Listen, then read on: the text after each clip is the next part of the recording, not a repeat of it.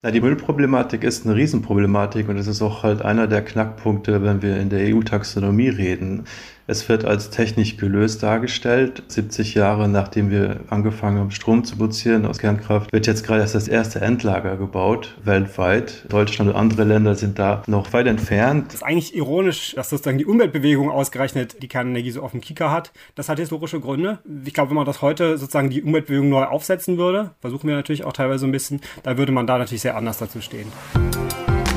Klima und wir. Wegweiser in eine nachhaltige Zukunft.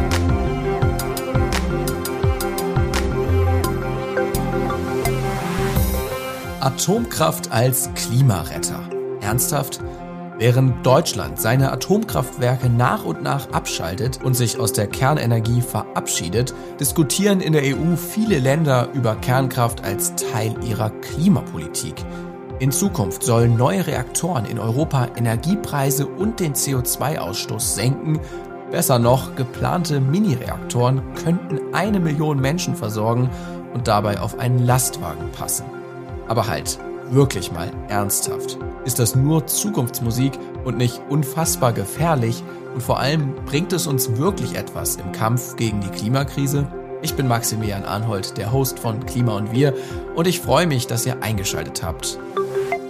Ja, es ist eine fette neue Debatte, die uns da ins Haus steht. Wie grün ist Atomkraft? Eigentlich ist der Ausstieg aus der Atomenergie längst klar, zumindest in Deutschland. Und nun, Totgesagte leben länger. Denn es kann sein, dass die EU demnächst Atomreaktoren als grüne Technologie im Sinne ihrer Klimapolitik einordnet. Die neue EU-Taxonomie wird definieren, welche Energiequellen künftig als nachhaltig gelten. Atomstrom und Erdgas könnten schon Ende des Jahres grün klassifiziert sein und massiv Kapital erhalten. Frankreich ist dafür, viele osteuropäische Länder wie zum Beispiel Polen und Tschechien auch. Was würde das bedeuten fürs Klima und für die Energiepolitik in Deutschland? Wir reden drüber und zwar in dieser Folge von Klima und wir. Und da es bei dem Thema zwei Meinungen gibt, kann ein Interview allein nicht die Lösung sein. Ich spreche also zum einen mit Dr. Ben Wieler, Experte in Atompolitik und Forscher an der TU Berlin sowie Gastforscher am Deutschen Institut für Wirtschaft. Er hat mit den Scientists for Future, einem Fachverbund aus WissenschaftlerInnen, die die Fridays for Future Bewegung unterstützen, kürzlich eine Studie rausgebracht, die zu einem sehr eindeutigen Ergebnis kommt, nämlich gegen jede weitere Atomverstromung. Zu den Atomkraftbefürwortern gehören in Deutschland Vereine wie die Ökomoderne und Nuklearia. Sie setzen sich für eine positive Sichtweise vom Atomkraft im öffentlichen Diskurs ein – der Vorsitzende des Vereins Ökomoderne ist Simon Friedrich, Associate Professor für Wissenschaftsphilosophie an der Uni Groningen in den Niederlanden und heute ebenfalls mein Gast. Ein Streitgespräch zwischen den beiden kam aus Termingründen leider nicht zustande, deswegen schneide ich einige der Aussagen aneinander.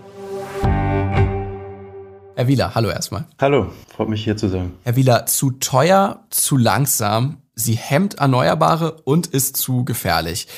Geht es nach Ihrer Studie der Scientists for Future, dann müssen wir über die Atomkraft gar nicht mehr reden. Wir tun es trotzdem. Wie fassen Sie die Ergebnisse denn selbst zusammen? Na, Sie haben dich schon sehr gut zusammengefasst. Also wir kommen zu genau der Ansicht. Also äh, die Nutzung von Atom- oder Kernenergie für die Stromproduktion ist tatsächlich aus unserer Sicht zu gefährlich. Es ist zu langsam ausbaubar. Die Atomkraft hat aktuell nur einen sehr geringen Teil an der Stromproduktion weltweit, circa 10 Prozent.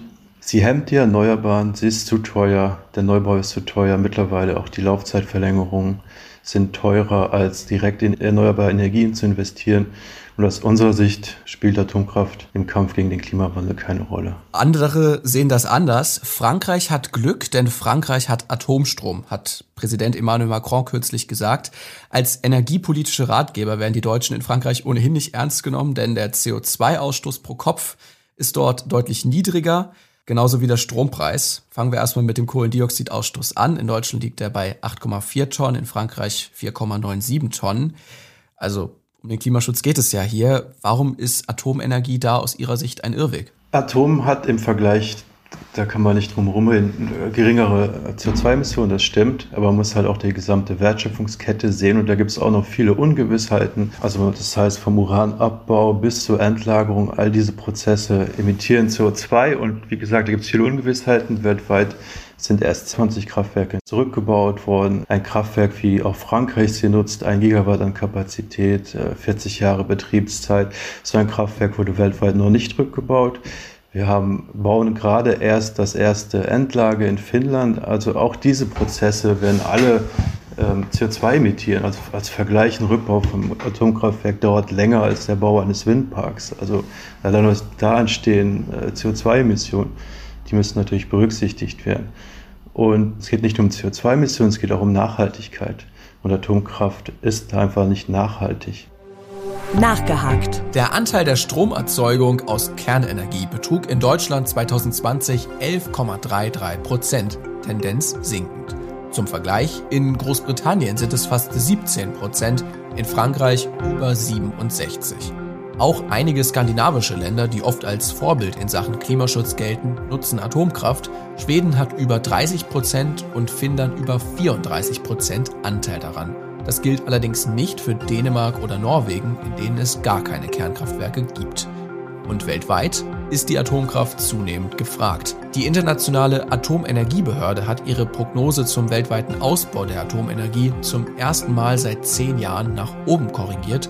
Neue Reaktoren sollen unter anderem in China, Russland, Indien und auch in den USA entstehen. Herr Friedrich, warum ist Atomenergie aus Ihrer Sicht besser fürs Klima? Ja, erstmal äh, danke für die Frage. Ähm, also besser als fossile Energien sowieso, weil natürlich nichts verbrannt wird. Ja, es werden nur die Atomkerne gespalten, aber wird kein CO2 frei. Also der der, der erste Punkt ist einfach die CO2-Freiheit. Der zweite ist die Umweltvorteile, der geringe Landverbrauch. Um da so ein bisschen einen Eindruck zu bekommen, ist es so, dass wir jetzt in Deutschland von der Gesamtendenergie, also nicht nur Elektrizität, ist viel mehr, ungefähr 7% mit Solar- und Windenergie decken. Ja, von, vom Strom ist es natürlich viel mehr, aber nur so ungefähr ein Fünftel der Endenergie ist Strom. Also da ist noch ganz viel zu tun. Ja. Auch wenn wir den Energieverbrauch senken, muss da einfach noch wahnsinnig viel passieren. Und es ist einfach, Deutschland ist auch ein volles Land. Wir wollen auch noch Wildnis behalten. Wir wollen eigentlich vielleicht sogar mehr Nationalparks oder weiß nicht, also wir zumindest fänden das schön. Und äh, das heißt nicht, dass wir nicht sehr viel weiter noch Solar- und Windenergie ausbauen sollen, aber das Land, da, da kommt man schon an seine Grenzen. Und der dritte Punkt wäre sozusagen, dass man nicht dieses Wetter-Tageszeitenabhängigkeitsproblem hat, was die Erneuerbaren haben. Wir wollen ja nicht den Strom oder auch dann andere Energie, äh, die wir in der Gesellschaft brauchen, den nur manchmal haben. Das wäre sehr gefährlich. Stromausfälle sind ein großes Risiko für die, für die Wirtschaft, für die, für die Bevölkerung. Da gibt es auch äh, andere Themen. Also erstens mal Energieeffizienz ist ein wesentlicher Faktor. Wir müssen anfangen, Energie schlauer zu nutzen und effizienter zu nutzen. Es gibt Flexibilitätsoptionen, es gibt Speicher. Also die Technik ist auch da und das ist halt auch ein Punkt, den wir im, im Gutachten ansprechen, was wir als Innovations- oder auch investitionsblockierend nennen, ist, dass hier nicht genug Gelder auch in die Forschung gehen und sich anguckt, was die Atomforschung in den letzten Jahrzehnten an, an Förderung bekommen haben. Und wir sind immer nur bei 10 Prozent. Also es gibt die Techniken, die müssen halt nochmal weiter gepusht werden. Es muss ausgebaut werden. Und in Zukunft wird es halt auch dazu kommen, dass man halt vielleicht auch mehr äh, Stromaustausch hat mit den anderen Ländern. Warum soll der ganze Strom halt in Deutschland produziert werden? Wo ist das Problem, wenn die, wenn die Investitionen in CO2-freie Technologien gehen, die uns dabei helfen, unser Energiesystem emissionsfrei zu kriegen, ist es wunderbar. In Deutschland ist jetzt, stehen jetzt sowieso erstmal keine neuen Investitionen in, in Kernkraftwerke an. Dafür ist überhaupt nicht der gesellschaftliche Boden, auch die, nicht die Gesetzeslage. Aber wenn andere Länder mit vielleicht nicht so guten Wind- und Solarressourcen das machen wollen und das auch von der Bevölkerung getragen wird und angesichts der ganzen ökologischen Vorteile der Kernenergie, warum sollen sie es nicht tun? Und eine Sache möchte ich noch dazu sagen. Der wissenschaftliche Dienst der EU hat sich ganz lange mit der Frage beschäftigt, sollte die Kernenergie aufgenommen werden und ein riesiges Gutachten vorgelegt sind zum Schluss gekommen, ja, unbedingt weil die sollte aufgenommen werden. Und, und die haben wirklich sozusagen Punkt für Punkt die Kernenergie mit den Technologien verglichen, die bereits aufgenommen sind, wo es beschlossen ist, Solar- und Windenergie zum Beispiel, und gesagt, in jedem Fall auch Sicherheit, auch Müll, auch alles. Die Kernenergie steht nicht schlechter da. In einer überparteilichen Erklärung haben sich 16 ParlamentarierInnen aus acht europäischen Ländern an die EU-Kommission gewandt und gefordert, Atomenergie eben nicht als nachhaltige Investition einzustufen. Zitat, Atomkraft, Gas, Öl und Kohle gehören ins vergangene Jahrhundert. Wie hoch ist dann aus Ihrer Sicht das Risiko, dass die EU ihre Glaubwürdigkeit verliert, sollte sie Atomkraft wirklich als nachhaltigen Energieträger einstufen? Das ist natürlich eine große Gefahr. Also alle die genannten Erzeugungstechnologien sind nicht nachhaltig. Und wir sollen halt nachhaltige Energie fördern. Und man macht sich halt da nicht glaubwürdig, wenn man da Atom und Gas mit reinnimmt. Zu langsam für den Klimaschutz, sie hemmt die Erneuerbaren. Können Sie uns das ein bisschen genauer erklären? Zu langsam für den Klimaschutz. Erstens, also wie schon eingangs gesagt, Atomkraft spielt einen geringen, also hat einen geringen Anteil an der weltweiten Stromproduktion, 10 Prozent. Und wenn man sich vorstellt, dass jetzt natürlich der Strombedarf, der steigt in den nächsten Jahrzehnten durch die Elektrifizierung, also wird dieser Anteil halt einfach geringer werden. Das heißt, wir müssten mehr Kraftwerke bauen und weltweit werden lediglich 52 äh, Kraftwerke gerade gebaut. Schaut man sich zum Beispiel Europa an, dann haben wir jetzt Flamanville und ähm, Olkiluoto im Bau. Die Kraftwerke sind immer noch nicht im Netz. Wenn die jetzt in den nächsten Jahren ans Netz gehen, dann haben die 15 Jahre reine Bauzeit gehabt. Da muss man nochmal die Planungsphase davor rechnen, die, die, Genehmigungsphase, alles Mögliche. Dann haben wir über 20, 25 Jahre gebraucht, um zwei Kraftwerke ans Netz zu bringen. Das ist einfach zu langsam. Und das gilt auch für neue Technologien, die viel genannten Small Modular Reactors, was wirklich viele Konzepte noch sind, wo noch wenig äh, Demonstrationsreaktoren weltweit sind, auch damit die irgendwie äh, in eine kommerzielle Serienproduktion kommen könnten, das dauert auch noch Jahrzehnte. Großbritannien ist ein starker Befürworter der Atomkraft, aber auch die Privatwirtschaft. Ein namhaftes Unternehmen von der Insel, Rolls-Royce nämlich, will Mini-AKWs ins Rollen bringen. Mit Autos haben die Briten längst nichts mehr zu tun, die Markenrechte bei Rolls-Royce sind verkauft. Stattdessen wollen sie bis 2031 Small Modular Reactors bauen und auf den Markt bringen. Solche SMR-Reaktoren sollen schlüsselfertige Konzepte sein, das braucht aber realistisch zehn Jahre Zeit für Entwicklung und Genehmigungsverfahren. Also aus der Sicht ist es einfach zu langsam. Also die industrielle Umsetzung fehlt einfach. Ja, das ist industriell zu langsam, aber Sie sagen ja auch in der Studie, es ist zu langsam für die Klimarettung. Warum? Na, halt aus den genannten Punkten. Also man müsste halt viel mehr Kraftwerke bauen. Das ist, das ist zeitlich einfach nicht machbar. Neue Reaktoren sind zeitlich auch nicht machbar. Und sie hemmen halt den, den was wir meinen mit dem, dass es erneuerbare hemmt, ist, dass zum Beispiel Jetzt in Deutschland wurden letztes Jahr 6,3 Terawattstunden an, an, Strom abgeregelt, an Windenergie, weil immer noch diese vielen Kohle natürlich, aber auch diese Grundlastkraftwerke im Netz sind. Also das passt nicht zusammen, diese großen Kraftwerke und die Erneuerbaren, die halt flexibler sind dieses System, also wir brauchen einfach ein grundlegendes neues System. Wie Sie schon vorhin genannt haben, also es ist halt die Technik aus dem letzten Jahrhundert aus unserer Sicht ist der Wert CO2-freie Energie, ja, oder, oder erstmal der Wert ist eigentlich menschlich, Wohlergehen der Menschen, ja, und vielleicht noch wunderbare Natur. Erneuerbare Energien sind ein unglaublich mächtiges Hilfsmittel, um das voranzutreiben. Das sollte auch geschehen. Aber sozusagen ist es kein Wert an sich. Wenn manche Länder glauben, dass sie effektiver diese Ziele erreichen können, wenn sie auch Kernenergie einsetzen, äh, dann ist es doch gut wenn das im Ergebnis dazu führt, dass sie ein bisschen weniger erneuerbare Energien einsetzen, aber trotzdem die Klimaziele umso besser erreichen, es ist doch wunderbar. Okay, also für Sie ist es ein und, kein oder. Gut, dann sprechen wir mal über die angesprochenen Risiken. Wie sicher ist denn jetzt Atomkraft? Sehr sicher. Also äh, das gibt, gibt natürlich inzwischen eine größere Erfahrung äh, mit Kernkraftwerken, als man in den 70er Jahren hatte oder so. Und die Gesamtsicherheitsbilanz der Kernenergie, also wie viel Gesundheitsschaden hat sie angerichtet im Vergleich zu anderen Energieträgern, ist fantastisch. Es gibt äh, da mit äh, Tschernobyl das eine große Ereignis, wo es, äh, wo, wo Schlimmes passiert ist, wovon, aus dem man auch äh, viel gelernt hat. Na, ich würde behaupten, mit Fukushima gibt es mindestens zwei. Und mit Fukushima gibt es einen weiteren sehr ernsten Unfall, völlig richtig. Aber äh, wie viele andere auch, die in, in meinem Umkreis bin, ich auch gehöre ich auch zu den Menschen, die eigentlich nach Fukushima angefangen haben, die Kernenergie zu befürworten. Weil wir gesagt haben, na ja, also wir haben uns angeschaut, äh, was ist wirklich die Strahlungsfreisetzung gewesen? Was ist, wenn man da, wenn da jemand in der Evakuationszone sich aufhält, in der, in der Zone, wo evakuiert wurde? Was, was sind so, und es ist immer noch viel besser, sich dort aufzuhalten, als in Tokio, wo es Abgase gibt, sozusagen. Ja, also es ist, man hat sozusagen Leute, wenn man da Leute evakuiert hat, an viel von den Stellen, wo man das gemacht hat, und die sind dann nach Tokio gegangen, hatten sich ihre Lebenserwartung verkürzt. Ja, die hat man sozusagen aus der Zone, wo es drei Kernschmelzen gegeben hat, rausgebracht. Und das ist sozusagen schlecht für ihre Gesundheit. Das ist die zweitschlimmste Katastrophe in der Geschichte der Technologie. Das ist einfach ein Zeichen, das ist so wie wir, wie Menschen diese Technologie aufgesetzt haben, ist einfach keine gefährliche Technologie. Na, Atom ist halt die riskanteste Art, wie wir äh, gerade Strom produzieren. Und das sieht man halt auch schon allein daran, dass sie halt nicht vollständig versicherbar ist. Also es gibt keinen Markt auf der Welt, die die Risiken der Atomkraft vollständig internalisiert, weil es dann halt einfach komplett unwirtschaftlich wäre. Das nächste ist das große Kostenargument. In Frankreich war ja, wie gesagt, nicht nur der Kohlendioxidausstoß geringer, sondern auch der Strompreis pro Kilowattstunde. Der lag bei 19 Cent 2019, in Deutschland zum Vergleich 32 Cent. Nochmal als Hintergrund, Deutschland Atomstrom 11 Prozent, Frankreich 67.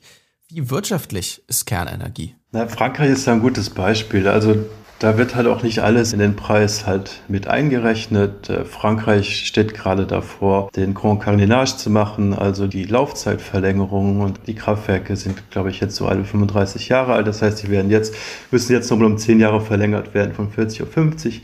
Und der Rechnungshof in Frankreich rechnet damit mit Ausgaben von 100 Milliarden. Das ist der dreifache Börsenwert von EDF.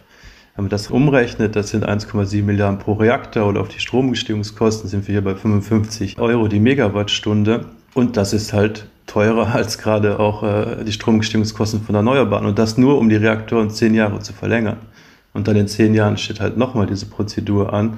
Und da müssen halt nochmal diese Kosten getätigt werden.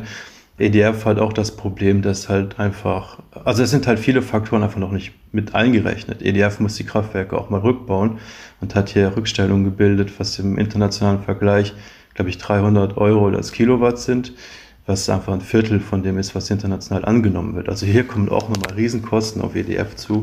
Und wie das da in Frankreich weitergehen wird, das ist halt auch noch ungewiss. Ja, da steht zum Beispiel im Frühjahr eine Wahl an auch was auch mit ein Grund sein könnte, warum Herr Macron das so pusht. Tatsächlich sind die ist die, Kosten der Kernenergie und die, die, das, was es kosten wird, ein CO2-freies Energiesystem zu erreichen, äh, mit das wichtigste Argument dafür, denke ich, dass wir Kernenergie brauchen oder nicht, nicht sicher brauchen, aber dass es sehr klug ist, in Kernenergie zu investieren. Denn es gibt bisher einfach kein Land auf der Welt, was auch nur ein Elektrizitätssystem hat, was praktisch vollkommen auf Solar- und Windenergie basiert. Das ist einfach unglaublich schwierig, weil sie total viel speichern müssen und, und eben sehr viel Fläche dafür braucht. Und es gibt Leute, die haben große Zuversicht, dass, dass man auch mit fast nur Solar- und Windenergie auch dahin kommen kann, ein sehr günstiges, ökonomisch sehr günstiges äh, Energiesystem zu erzielen. Am, am DIW in Berlin glauben sie das. Aber mein Eindruck ist, als Wissenschaftsphilosoph sozusagen, der versucht, das ganze Feld anzukommen, das ist eher eine Minderheitenmeinung. Der Konsens, vor allem in den USA, auch nicht der nicht komplette Konsens, aber weitgehende Konsens ist, dass es sehr gut ist und sehr hilft, die Kosten zu begrenzen. Wir brauchen auch billigen Strom, ja, für, für zum Beispiel für die E-Autos und so. Wenn, dies, wenn der Strom sauteuer ist, dann will niemand vom Benziner auf, auf ein E-Auto umsteigen. Da ist es sehr gut, wenn man so eine Clean Firm Source da drin hat. Und das ist in vielen Fällen ist die Kernenergie einfach ein nächstliegender Kandidat dafür. Wer ist pro, wer ist kontra Atomkraft? SPD-Umweltministerin Svenja Schulze hält ein Zurück zur Atomkraft für eine Scheinlösung. Sie sagt ganz klar, wir als Bundesregierung setzen uns dafür ein, dass die Atomenergie in der EU-Taxonomie nicht als nachhaltig eingestuft wird. Atomkraft sei sehr teuer und sie helfe gar nicht bei der Klimafrage, denn die Errichtung eines neuen Kraftwerks dauert zu lange. Zitat, wir müssen jetzt die Alternativen nach vorne bringen und es gibt keine Ausflucht in irgendwelche technischen Möglichkeiten, die noch keiner kennt. Anders sieht das zumindest Sachsen-Anhalts Wirtschaftsminister Sven Schulze von der CDU, der sich offen für längere AKW-Laufzeiten ausspricht. Eine prominente Stimme im internationalen Kontext pro Atomkraft ist zum Beispiel der US-Milliardär Bill Gates, der sagt, keine andere saubere Energiequelle kommt dem, was Atomkraft heute schon liefert, auch nur nahe. Also jetzt ist Kernenergie in Europa erstmal wieder relativ teuer, weil wir auch die Industrie ist erstmal relativ am Boden. Also die müssen wir erstmal wieder, müssen durch Staaten wieder unterstützt werden, um wieder auf die Beine zu kommen. Aber ich denke, es wird sich auszahlen. Dann würden wir, wenn wir das machen, es wird auch ein bisschen dauern, aber das wird sich auszahlen. Wir werden dadurch höchstwahrscheinlich deutlich günstiger dekarbonisieren können. Aber der Müll ist gefährlich und er strahlt und er strahlt auch noch nach tausenden von Jahren und wird kommenden Generationen aufgebürdet und keiner weiß eigentlich wohin damit, auch nicht in Deutschland.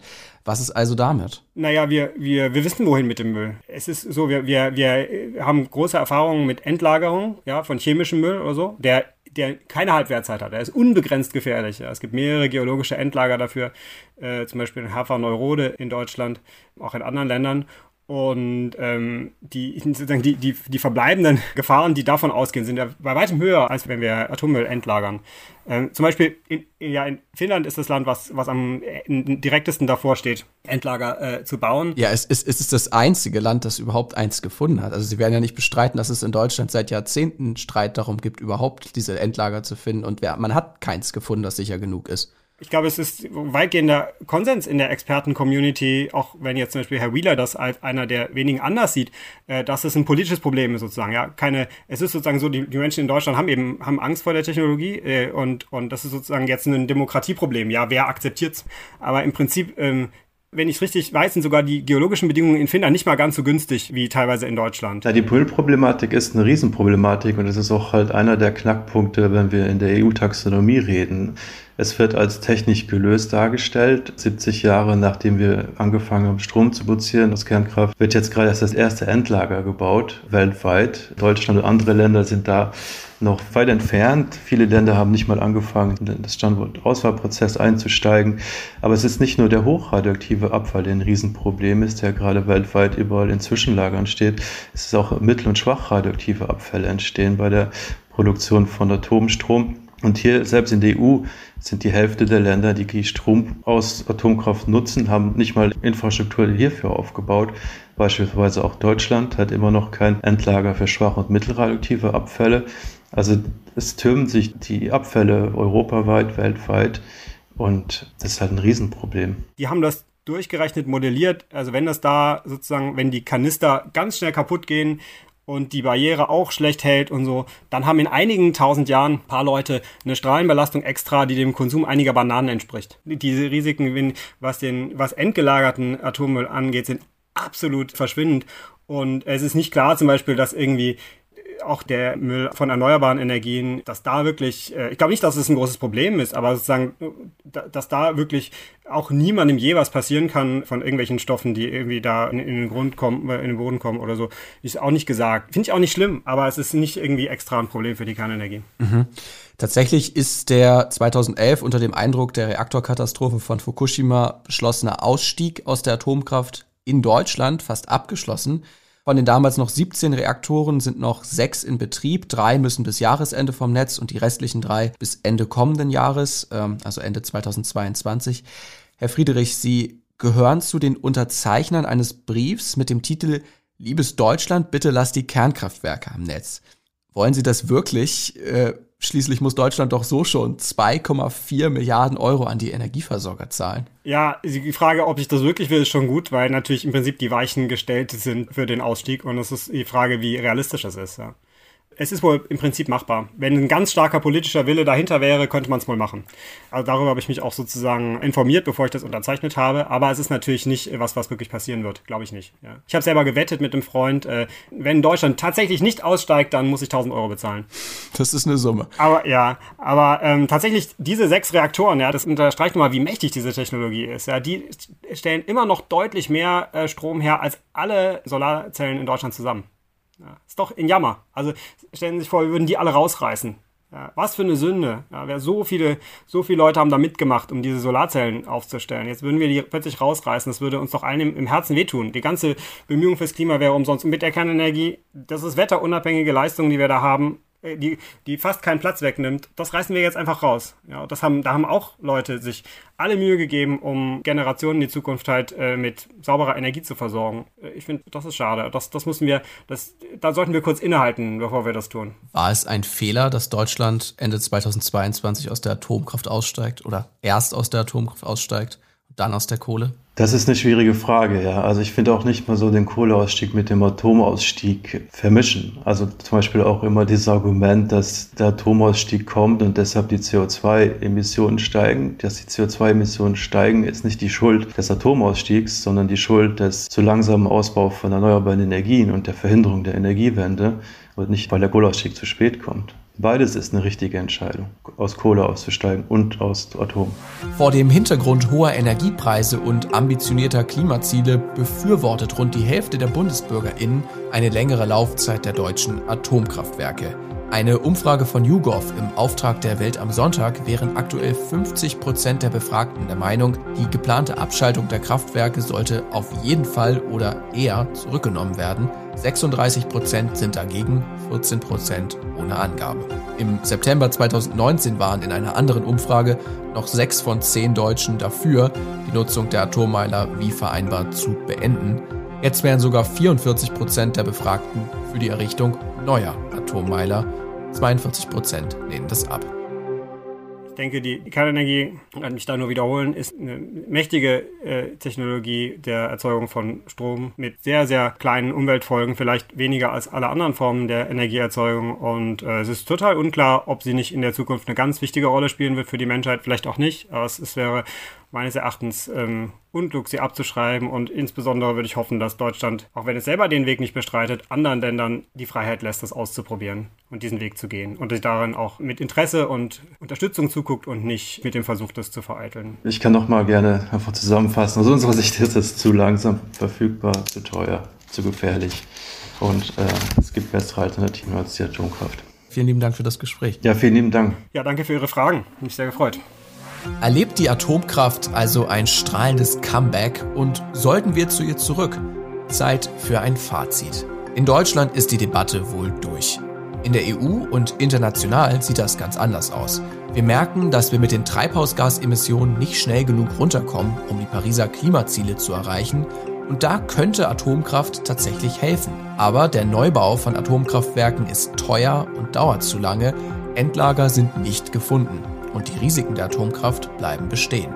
Andererseits sind die Risiken vergleichsweise sehr gering, die globalen Folgen der Klimakrise aber so gravierend, dass es sich lohnen könnte, sie einzugehen.